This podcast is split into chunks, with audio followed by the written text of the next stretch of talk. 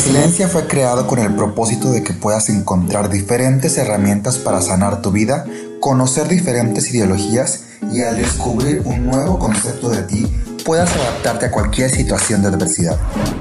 Y es por eso que me inspiré en la palabra resiliencia. Sí, con I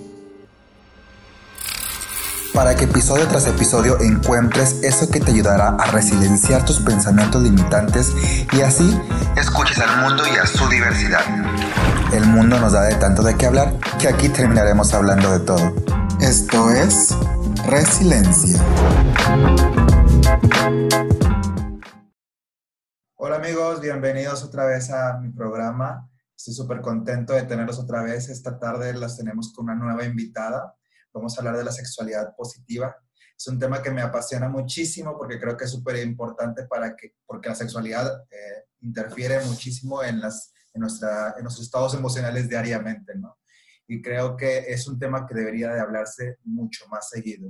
Y cuando hablamos de salud sexual, pues generalmente lo asociamos con la parte médica, con la prevención, tratamiento de infección de transmisión sexual. De hecho, ya tuvimos un podcast donde hablábamos un poco, pues como de una introducción con nuestra compañera Pilar, este, que hablábamos de una introducción a la sexualidad, de lo que es como el conocerse, el, el autoplacer, etc. Eh, sin embargo, la salud sexual no nada más se limita a si es el placer o, o es la ausencia de, de, enfermedad, sino implica un estado de bienestar físico, mental y social que a partir del, del acceso a una vida sexual libre y placentera.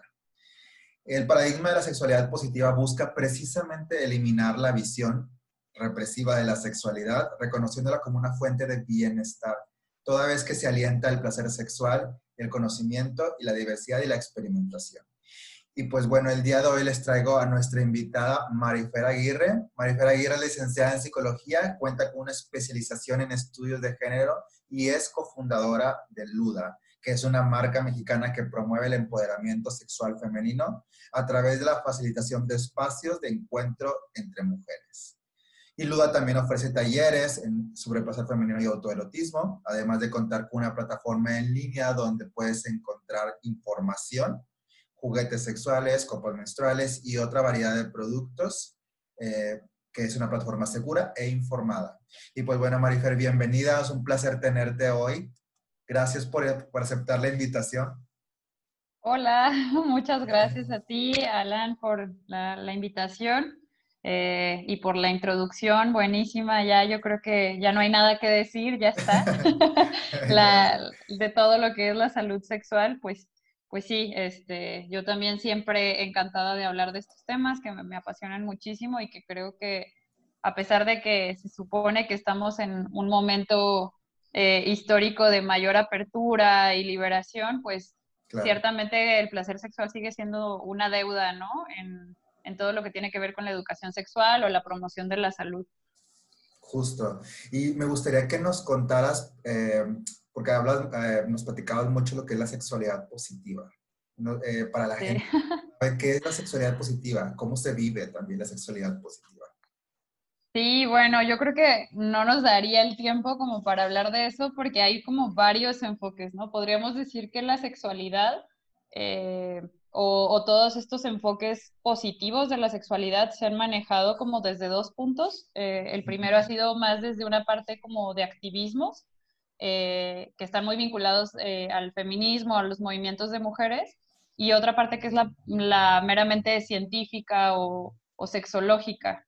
Entonces, eh, la sexualidad positiva desde un enfoque científico sí tiene que ver con eh, empezar a hablar de la sexualidad de una forma eh, con, datos, ¿no? Con datos reales, científicos, comprobables y haciendo a un lado como todas las creencias que pues anteriormente la sexualidad se nos ha enseñado mucho desde una parte moral y no tanto científica. Entonces, bueno, la sexualidad positiva pues busca que, sea con información verídica, real, comprobable, pero por otro lado también tiene un enfoque, se le llama positivo porque eh, busca que, pongamos atención a la vivencia de la sexualidad como algo que, nos otorga, como bien decías, un bienestar. Eh, digamos, eso sería como la parte aburrida este, de sexología, Eh, sin embargo, el movimiento, que, que, no es lo mismo, pero que obviamente ha influido mucho en, en este nuevo enfoque científico, pues es los movimientos eh, sex positive, que, que, viene más desde el activismo, y, en ellos, pues sí, lo central ha sido tal cual el darle su valor al placer como, como esta fuente de, de bienestar y que obviamente incluye también eh, cuestiones de igualdad, de diversidad sexual y demás, ¿no? Entonces, el enfoque positivo tiene que ver con, con lo que tú decías, ¿no? De no enfocarnos nada más en una parte o en una educación sexual que, que evita embarazos o que previene infecciones de transmisión sexual, porque esto nos hace pensar la sexualidad como algo a lo que le tenemos que tener miedo o algo de lo que nos tenemos que proteger y no como algo que en realidad es toda una experiencia humana que, que da mucho bienestar, eh, que, que, nutre, ¿no? Tal cual como nuestra experiencia. Y, y, que, bueno, ha sido muy reglamentada, ¿no? De, desde con quién se tiene que practicar, en qué momento, en qué etapas de la vida está permitido. Eh, y pues bueno, lo que dicen los movimientos expositive, pues es, es alentar el, el, placer y la búsqueda de, de, la experimentación dentro de la sexualidad, eh, que sea incluyente, diversa, placentera, segura, obviamente consensuada. Eh, y bueno, por ahí, por ahí va un poquito este, este enfoque de la sexualidad. Wow. ¿Y cómo se vive la, la, la sexualidad positiva o el movimiento sex positive? Bueno, pues yo creo que es toda una chamba, ¿no? Es, una, es un trabajo personal y colectivo, porque por un lado necesitamos que este enfoque se vaya permeando en el ámbito educativo, eh, en el ámbito de la salud, ¿no? Que digamos claro. que quienes nos atienden, eh, médicos, este, áreas distintas pues de la salud, tengan esta, este enfoque, porque bueno, no sé cómo ha sido su experiencia, ¿no? Pero a, a, mí como mujer, por ejemplo, pues mi experiencia con ir a, a, una consulta ginecológica no siempre ha sido agradable, es algo que al hablarlo con otras mujeres hemos compartido y tiene que ver con que no hay una ética o un tacto o un conocimiento de, de todo lo que implica la sexualidad para las personas, ¿no? O sea, para nosotras ir a una consulta ginecológica pues no es como irnos a revisar los oídos. Eh. Entonces, pues bueno, tener un enfoque de sexualidad positiva, pues sí tiene que ver con, con, digamos, ser conscientes de todo lo que, lo que es la sexualidad y de cómo también toda esta parte de contexto, religión, moralidad ha influido para que no podamos eh, vivirla como libremente, eh, con seguridad, eh, etcétera, ¿no? Este, ¿Cómo se vive? Pues sería claro. todo un tema. Yo creo que, como te decía, tienen que trabajarse en esos ámbitos, pero también en la cuestión personal, pues es toda una chamba de, de ir desaprendiendo todas estas creencias limitantes que, que, nos han enseñado de cómo se debe de vivir la sexualidad eh, y obviamente pues también la exploración, ¿no? El saber que yo siempre lo digo, el placer sexual pues también se aprende, ¿no? O sea, no claro.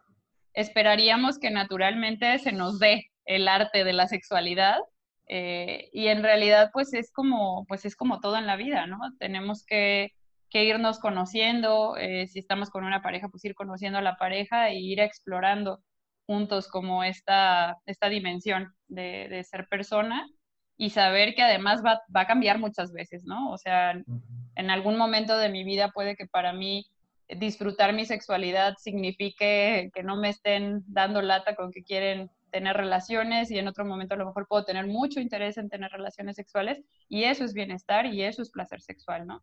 Que sea eh, de acuerdo a mis necesidades, a la etapa en la que yo estoy viviendo y que pueda de verdad ser algo que se disfruta. Este, entonces, pues bueno, eso, eso es mucho trabajo también en lo personal, pues de, de ser conscientes de la importancia que tiene el placer en nuestra vida y de cómo pues en diferentes momentos va, va, a ir cambiando. Me gustaría que nos platicaras de qué tipo de creencias existen limitantes, justo porque platicabas de, yo también considero que, muchos factores sociales eh, han interferido muchísimo a castigar la sexualidad hoy en día. Eh, bueno, que aunque, aún sea, aunque hemos tenido mucha más apertura con el, con el paso del tiempo, aún siguen ah, existiendo ciertos tabús o como ciertas creencias limitantes que castigan a la sexualidad, ¿no? Que la limitan o que nos la encierran. Eh, también, como platicabas, con la religión, cuántas creencias nos ha puesto. Digo, yo no estoy en contra de la religión, sino estoy en contra de lo que promueve la religión. Eh, también respeto parte de esto, pero, o sea, sí, también a lo largo de mi vida me ha pasado, base mi experiencia, que, que, tan, muchas veces de mi vida sentí que vivir mi vida sexual o, o disfrutar de una vida sexual plena era como castigado, ¿no? Entonces, este, me gustaría que nos platicaras un poquito, no nada más con el tema de religión, sino en general, o sea, porque pues también son temas socioculturales, o sea, temas de familia, tradiciones incluso. Me gustaría que incluso con base a la experiencia que has tenido con tus pacientes, qué creencias existen, ¿Qué, cuáles son las conversaciones para que, que, ahorita si hay una mujer o una persona que nos esté escuchando diga, ok, yo no estoy viviendo mi sexualidad plenamente. Claro.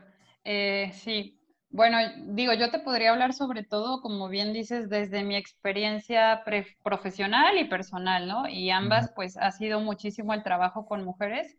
Sin embargo, pues definitivamente tanto, eh, pues todas las personas, ¿no? Hombres, mujeres, personas no binarias, todos, todas hemos, este, experimentado una represión de la sexualidad que, viene, como bien dices, de la cultura en la que crecimos y que la religión ha tenido un papel importante.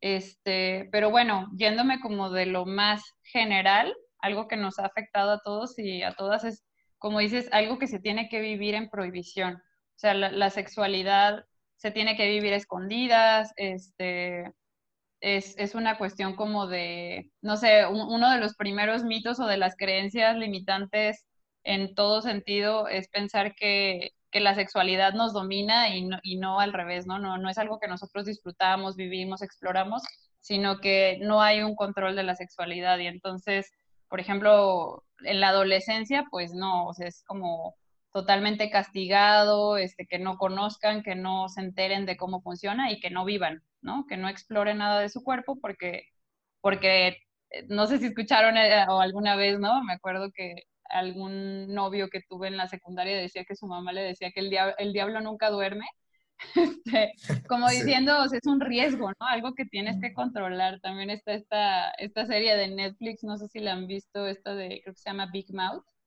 que, que muestra mucho como de la educación sexual en adolescentes, cómo es desde esto, ay no, la sexualidad es incontrolable, ¿no? Como que las hormonas se alteran y entonces te afectan todo este, y bueno, y esto obviamente está muy marcado por estereotipos de género, donde el deseo sexual está supuestamente como desequilibrado e incontrolable en los hombres y las mujeres en realidad pareciera que no tenemos deseo sexual, ¿no? Este, entonces, bueno, esa, creo yo que puede sonar muy general, pero es un factor que desde la infancia, adolescencia y durante toda la vida nos va a estar afectando en un sentido en el que no nos sabemos dueños eh, de nuestro cuerpo, de nuestro placer, sino que pensamos que es algo que está como, como biológico, ¿no? O sea, es como, como la respiración, o sea, es algo que se da naturalmente y que no, que no tiene un componente personal, social, este, y que además este, tú, no, tú no tienes como una voluntad sobre eso. Y voluntad en, en, las mujeres, pues en muchos casos, y lo que me ha tocado a mí observar e incluso vivir, pues es que sea desde una parte pasiva. Este, esto de, del, del, no tener deseo, que supuestamente las mujeres no tenemos deseo sexual, eh, sino que somos como sujetos de deseo, eh, pues, pues tiene como consecuencia que muchas mujeres, entre otras razones, pues no, no busquemos nuestro placer, ¿no? Que, pongamos al centro el placer de nuestra pareja eh, antes de nosotras pensar en, vivir el placer, en explorarlo, en comunicarlo también con nuestra pareja, lo que nos gusta, lo que no nos gusta. Eh, me ha tocado mucho ver también, pues, el, no vivir la masturbación como una posibilidad, eh, cuando en, en, los hombres es lo más común del mundo, ¿no? O sea, yo, yo recuerdo, no sé, tú, Alan, me contarás, pero pues yo me acuerdo desde la primaria haber escuchado de la masturbación masculina como un proceso justamente normal y casi en el sentido de que los hombres tenían que hacerlo, ¿no? Como una liberación.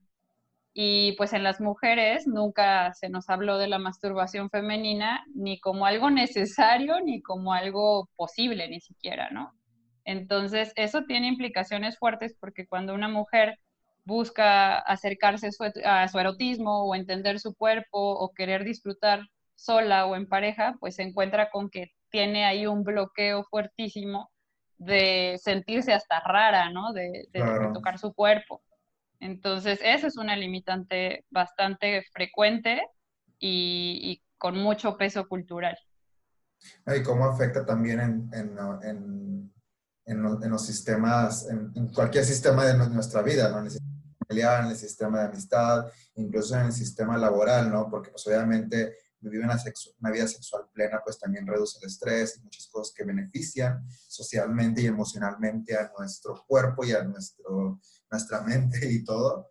Y, y sí, justo eh, cuando yo estaba pequeño también escuchaba muchísimo, eh, bueno, eh, no, tan, no tanto, o sea, porque también yo estaba en una escuela católica, entonces era como, cállate, era súper el tabú, ¿no? era un pecado. Justo en el, podcast pasado de la sexualidad también hablaba un poquito de cómo nos eh, hablaban un poco de la sexualidad y cuando tú empiezas a vivirla, o sea, te sientes como, como dicen, te sientes completamente que no deberías de estar haciendo eso, o como dices, la frase típica es la que el diablo siempre anda, el, diablo anda suelto, ¿no? Entonces, y ¿estás de acuerdo que en ese momento no, no tienes la madurez suficiente para, para distinguir lo que es como una realidad o lo que no es una realidad, O sea, no tenemos esa experiencia. Y yo también escuchaba, a pesar de eso, escuchaba un poco más frecuente el tema de la masturbación masculina, pero nunca Cuando yo empiezo a, ya entra mi etapa ya preadultez, donde ya 18, 19, y empiezo a, escuchar cómo mis amigas empiezan a explorar su sexualidad y cómo la abran tan libremente. O sea, para mí me educaron, ¿sabes? O sea, me educaron a, al aprender a vivirlo, eh, ellas me educaron a cómo vivir una sexualidad desde sus puntos de vista, el cómo se vivía la sexualidad de diferentes plataformas. Este, también, pues yo siendo gay, también lo he vivido de una forma muy diferente, claramente, este, pero ha sido un proceso que, que no nos enseñan, incluso es, es duro porque eh, ahorita, ahorita la vivo libremente porque conozco que, que, no tiene nada de malo, pero en su momento, o sea, creo que, creo que es algo súper dañino y, y, que nos repercute muchísimo en nuestra vida. Yo si pudiera pensar tantas cosas que me, en, lo que me en lo que me perjudicó el no poder aprender a conocerme y aprender a conocer lo que a mí me produce placer como persona, ¿sabes? Porque ya no era de lo que la persona no sabía cómo complacerme, sino era el, el que yo no sabía ni siquiera cómo complacerme a mí mismo. Entonces es, está muy fuerte. Sí, Alan, esto que, que, dices creo que es muy importante porque en esta pregunta de cuáles son esos pensamientos limitantes, que más que pensamientos, pues es toda una estructura social, ¿no? Eh, limitante. Eh, un, un, punto muy importante que acabas de mencionar, pues sí es eh, la heterosexualidad, ¿no? O sea, la heterosexualidad como una norma en el que al nosotros crecer con ese mensaje, pues no podemos vivir con libertad nuestro deseo. O sea, si yo siento deseo a una persona del mismo sexo, entonces hay algo mal en mí, ¿no? Y desde ahí ya hay una cuestión como de muchísima, muchísima prohibición y restricción del deseo, que en realidad el deseo, pues es, es un derecho, ¿no? Es parte de los derechos sexuales y reproductivos. Entonces, sí, esto que dices, pues es muy importante. O sea, E, ¿qué otros pensamientos o estructuras nos han limitado? Pues el, vivir la heterosexualidad como lo único posible. Eh, y también esta cuestión como de, bueno, hay, muchísimas cosas, ¿no? Pero, pero también creo que tiene que ver, por ejemplo, con, con la pornografía, o sea, la cultura de la pornografía nos ha enseñado también como cuáles son esos modelos o formas de, de practicar o de vivir la sexualidad compartida, este, que también se vuelven limitantes porque luego te topas con que eso no es la realidad y uno o varios encuentros se vuelven como un performance de, pues yo pensaba que así tenía que ser, ¿no? Y yo pensaba que, que uff, o sea, no sé, la centralidad del coito, ¿no? Este, la penetración como un punto fundamental de la satisfacción sexual y entonces, pues bueno, en mi caso y en muchas otras historias que he escuchado, pues sí es como un shock darte cuenta eh, en un cuerpo de mujer que pues la penetración en realidad no, no, es un proceso tan placentero como, como te lo ponían en el porno o como nos han enseñado, ¿no? Que era como casi, casi siempre decíamos de broma y, no voy a ser vulgar, ¿no? Pero puedes practicar todas las, todas las cosas que sean, pero, y no son sexo, ¿no? Pero el tener coito, eso ya es, este, entonces ya perdiste la virginidad, entonces ya ahora sí tienes una vida sexual activa, cuando la vida sexual pues empieza desde que hay una exploración desde niños, ¿no?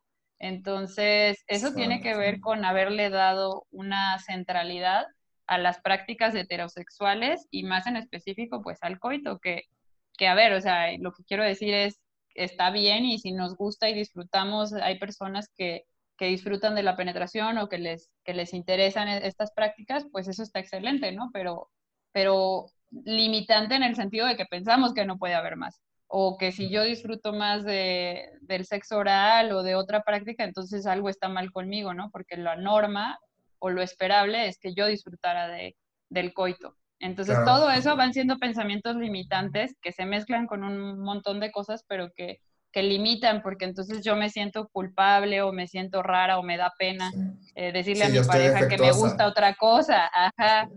Y hasta que te encuentras con otras mujeres, pues te das cuenta que pues es algo común, ¿no? O sea, que no, que más bien nos tuvieron engañadas todo el tiempo.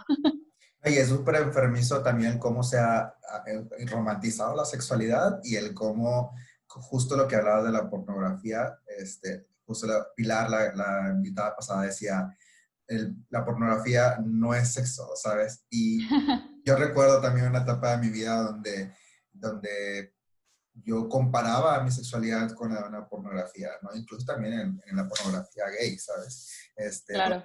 Siempre las personas son como, pues, o sea, el cuerpo que solo un porcentaje de la población tiene, o sea, que es casi, no es imposible, pero es como es dificilísimo y poder llegar a eso y el cómo muestran ellos, cómo aparentemente disfrutan la sexualidad y, y todo esto, o sea, que, que, que, dices, cuando tú lo vives te comparas, ¿no? Porque esa parte es algo instintivo del humano, ¿no? Compararse. Entonces, si no lo vives iguales, dices, o sea, entonces yo soy el defectuoso. Y obviamente claro. vas a ser un impotente sexual porque te estás comparando con algo que ni siquiera existe. Entonces, es súper dañino, aparte también, como digo, romantizar, cómo las películas han romantizado el sexo, o cómo debe ser la primera vez, o, o como dices, Uy, sí. la vida sexual debe ser hasta que tienes, hasta que te penetran, o sea, y que no tiene que ser así. Y, y, y, y, cuando lo vives, o sea, tengo amigas que, por ejemplo, que me platicaban en su primera vez y que cero romántico, como lo, como lo aparecían en las películas, y se sentían mal, ¿no? Entonces era como, pero es que no tiene por qué ser así. O sea, no tiene por qué sí. ser así con sábanas de seda y con y pétalos. O sea, realmente no tiene que ser así. La sexualidad no es algo que se debe de hacer de una sola forma a mi punto de vista, claro. Claro, y yo, y yo, creo que es eso, ¿no? O sea, es muy válido, y como decía, por ejemplo, con el, con el tema de la penetración o con cualquier otra práctica, es muy válido como construir nuestra, nuestro deseo, nuestras fantasías, las formas en las que queremos vivirlo, o sea, está perfecto. Y si, y si a ti te da, sea por influencia cultural o por la razón que sea, pues te gustaría tener una experiencia de tal tipo, como dices tú, con sábanas y rosas, pues está bien. O sea, si eso te va a ayudar a ti a disfrutar, si eso te va a producir a ti alguna excitación o una tranquilidad, pues hazlo, ¿no? O sea, no se trata de juzgarnos y de cuestionarnos a un grado en el que, ah, todo te lo metió la cultura y entonces está mal. Pues no, o sea, si eso te gusta, pues está bien, claro, siempre que no dañes, ¿no? A otra persona o que, que vayas contra voluntad de otra persona. Eh, claro. Pero creo que lo valioso aquí es ir de verdad como teniendo una apertura a saber que pudo ser de otras formas y que está bien, o que podría ser de otras formas y está bien. Como dices tú, ok, no fue la experiencia que, que esperabas, pero no tiene nada de malo, eso no va a definir ni tu persona, ni tu valor, ni tus futuras relaciones sexuales, claro. o sea, es simplemente una experiencia, ¿no?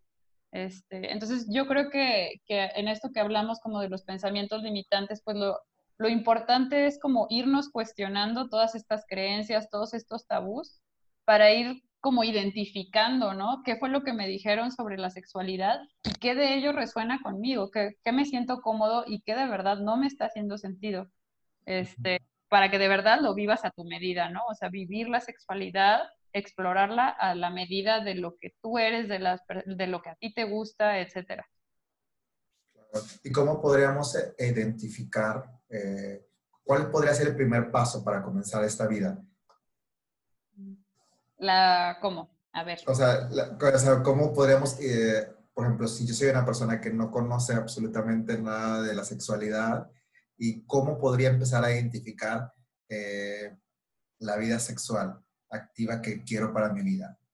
es primero preguntándote qué es lo que te gusta, explorándote cuál es el primer camino, porque pues son, son personas que también arrastran creencias y primero es quebrantar sus creencias, sus tabús para poder aperturarse a esto. Sí, bueno, de esto lo primero que yo te diría, como de, de esto que me estás comentando, como de para iniciar, yo creo que lo primero, y que es bien difícil de explicar tal vez y de entender, pero lo primero que tenemos que saber es que nuestra sexualidad, o sea, no, no, no inicia, o sea, no digo, ok, tengo, no sé, 15, 20, 30, la edad que sea, años, y entonces ahora sí voy a empezar a vivir mi sexualidad. O sea, nuestra sexualidad es, es una dimensión que, que, está confluyendo lo cultural, que está confluyendo un montón de cosas. Eh, bueno, ya hablamos, ¿no? Como lo religioso, lo fisiológico, este, todo eso está ahí, tu psicología, etcétera, ¿no? Entonces, todo eso que está confluyendo forma parte de tu sexualidad y, y, la identidad sexual, tu orientación, tu deseo, todo eso se va construyendo desde que eres un niño. Entonces, más que pensar ¿cómo empiezo?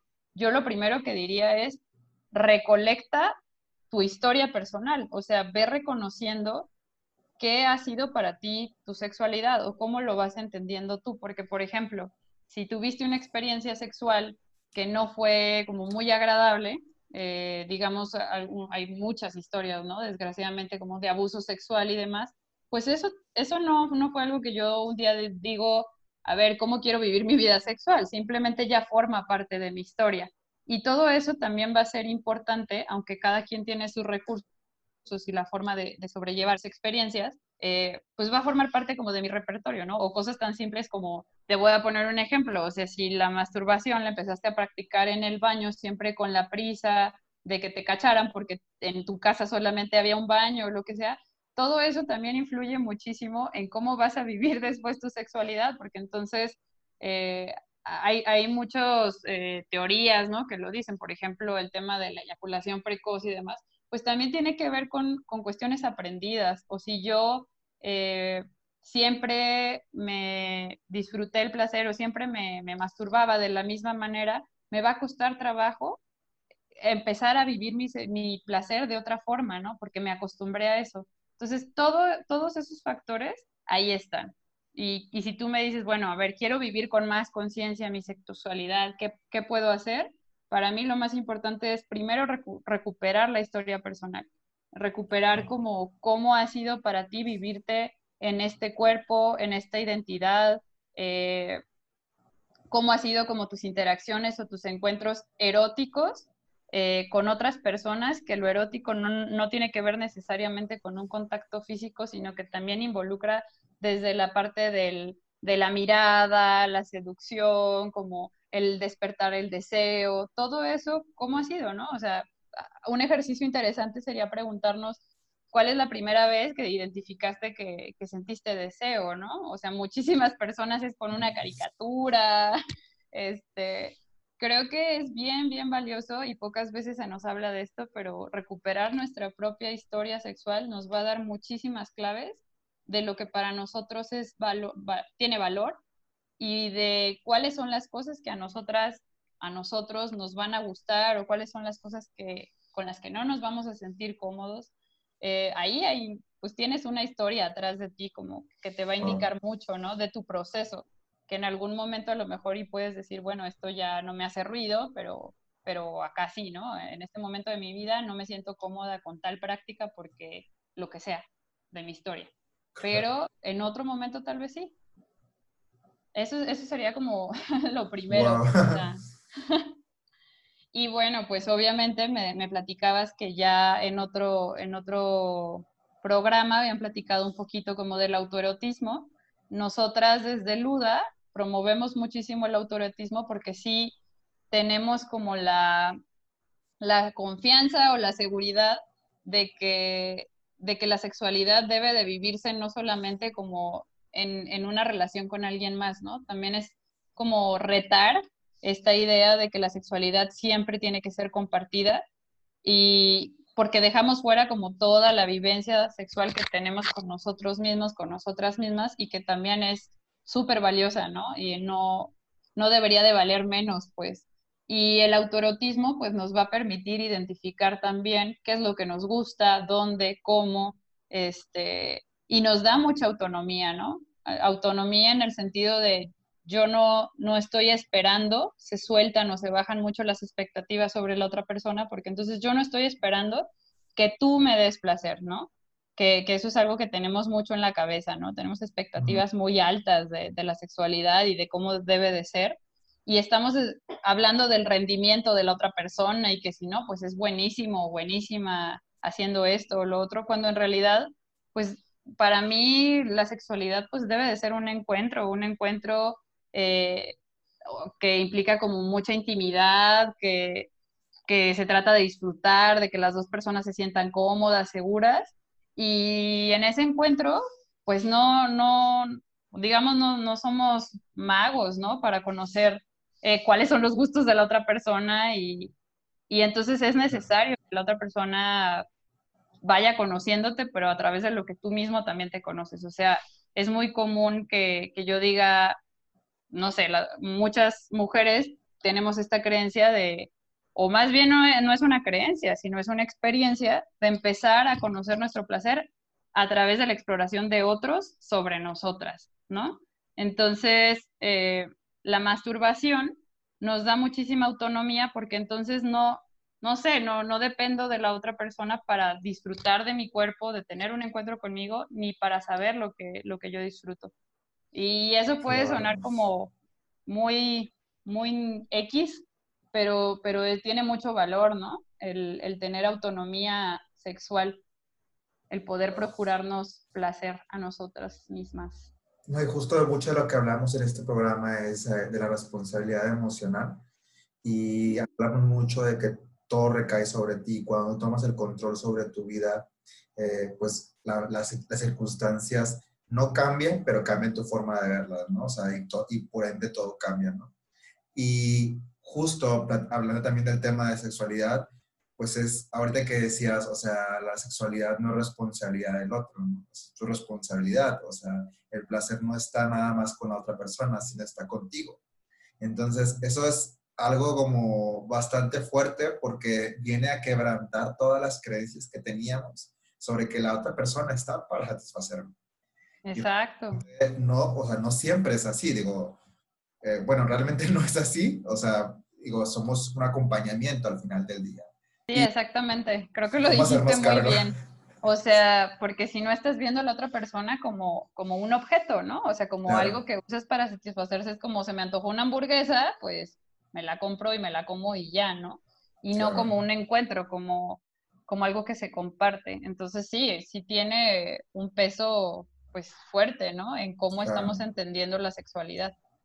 Claro, justo con, con, una persona con la que platicaba, este, que tenía esta como conversación de, pues, de tener muchas parejas y compañeros sexuales, etcétera, este, y yo le preguntaba, o sea, y, una de sus conversaciones era el que no sabía cómo parar, ¿no? Y justo, o sea, platicando ya como, obviamente, como entrando un poquito más en, en sus creencias, o sea, una de sus creencias era que él buscaba tanto el, acompañamiento sexual porque creía que ahí iba a encontrar su placer, cuando realmente, y obviamente por eso era algo que nunca iba a encontrar y algo que seguía teniendo constantemente porque no lo encontraba, porque su placer no estaba, en su caso, no estaba en otras personas, estaba en sí mismo. Claro, claro, y que eso no, esto no significa el decir que somos responsables de nuestro placer, no significa, pero para nada de, ni que no, digamos que no es debería de echarle ganas la otra persona para que tú también disfrutes, o sea, porque si no estamos siguiendo con el tema de que es un acto egoísta, ¿no? O sea, si la otra persona, digamos, ah, ok, yo soy responsable de mi placer y la otra persona, pues, del suyo, pues entonces eso no es un encuentro, o sea, ¿qué sentido tiene entonces, no? Sino entender de, ok, si es mi responsabilidad para yo procurarme este, este bienestar, este placer, pero pues la razón por la que uno elige hacerlo compartido, pues es porque nutre, porque abona, porque de verdad hay ahí una disposición de encuentro, ¿no? Porque si el otro se preocupa de su placer y yo del mío, pues es como si nos estuviéramos como masturbando en el otro, ¿no? Suena horrible, pero, pero pues sí, o sea, qué necesidad, ¿no? Creo yo. Digo, finalmente creo que es el proceso y decisión de cada persona, cómo vive su sexualidad y, y la significación que le da, pero creo que es valioso o importante eh, cuestionarlo en un sentido de, que pues creo que a nadie nos gusta no sentirnos personas, ¿no? Creo que todos y todas en, un encuentro sexual pues también estamos buscando sentirnos eh, en presencia, acompañados, mirados, este, y bueno, pues, pues si, si nos dejáramos como en hazte cargo de tu placer, pues nos olvidamos de la otra persona que está ahí con nosotros, ¿no? Eh, qué bonito que, que, hoy en día exista gente que esté promoviendo este tipo de sexualidad y la apertura de esto. Como comentaba al principio, creo que es un tema súper importantísimo porque de ahí nacen prácticamente todos nuestros traumas, ¿no? O sea, desde el lado sexual. Este, y cómo es nuestra relación con él y ahora que ya conocemos un poco el cómo debemos de aprender a detectar, cómo, nos reconoce, cómo reconocer nuestra sexualidad y cómo era nuestra experiencia sexual en nuestro primer contacto. Eso es súper importante. Y pues nada, agradecerte muchísimo. Eh, cuéntanos dónde te podemos encontrar, las redes sociales de Luda. Sí, muchas gracias, Alan. Pues siempre me quedo con ganas de más.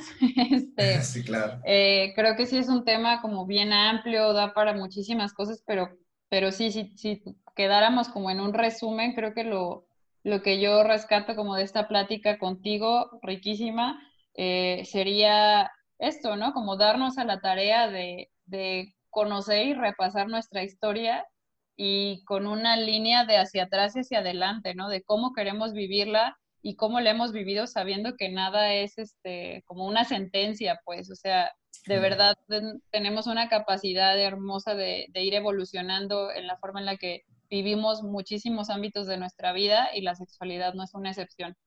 Eh, pues bueno, pues muchísimas gracias. Eh, gracias a ti. Nos pueden encontrar tanto en redes sociales como en nuestra página. Estamos como luda con doble a punto mx y nuestra página es www.luda con doble a punto mx. Ahí pueden lo que se les ofrezca, dudas, comentarios, este, nosotras encantadas de, trabajar estos temas y de justamente ir abonando al objetivo que tú también tienes, Alan, de, de romper con tantos tabús, con tantos estigmas que no nos dejan disfrutar de nuestra sexualidad. Completamente. Como quiera, les voy a dejar las redes sociales de Mariferi, o sea, bueno, de Luda en general. Eh, y para que cualquier colaboración que quieran tener con ellas, ellas también dan sesiones este, y puedan encontrar también sus productos y como dice la plataforma donde brindan muchísimas herramientas que la verdad están padrísimas. Este, y pues nada, agradecerles, agradecerte muchísimo que hayas estado conmigo acompañándome esta tarde y pues agradecerles a ustedes también por escucharnos y pues nos vemos hasta la próxima. Muchísimas gracias. Es resiliencia.